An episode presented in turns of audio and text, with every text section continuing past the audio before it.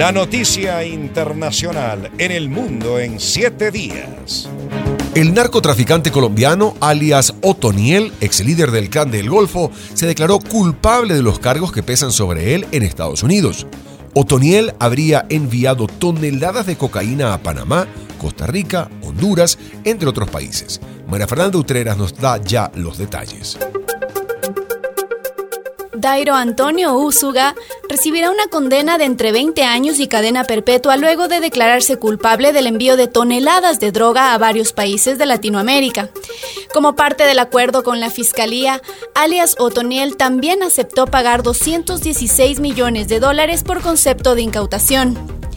Alias Otoniel, que llegó a ser el narcotraficante más buscado de Colombia, leyó su declaración de culpabilidad ante la jueza del Tribunal Federal del Distrito Este de Nueva York y afirmó que con su permiso se movieron toneladas de cocaína a Panamá, Costa Rica, Honduras y México.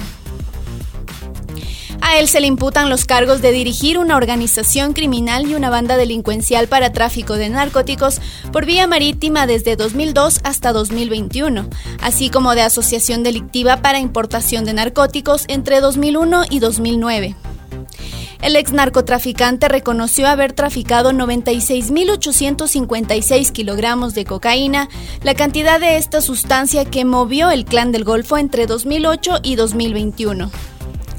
En 2015 las autoridades colombianas iniciaron un operativo para capturarlo en el que participaban unos 1.200 efectivos pertenecientes a los grupos de élite mejor preparados de Colombia, más del doble de los 500 que en su momento llegaron a estar rastreando al ex capo de la droga, Pablo Escobar.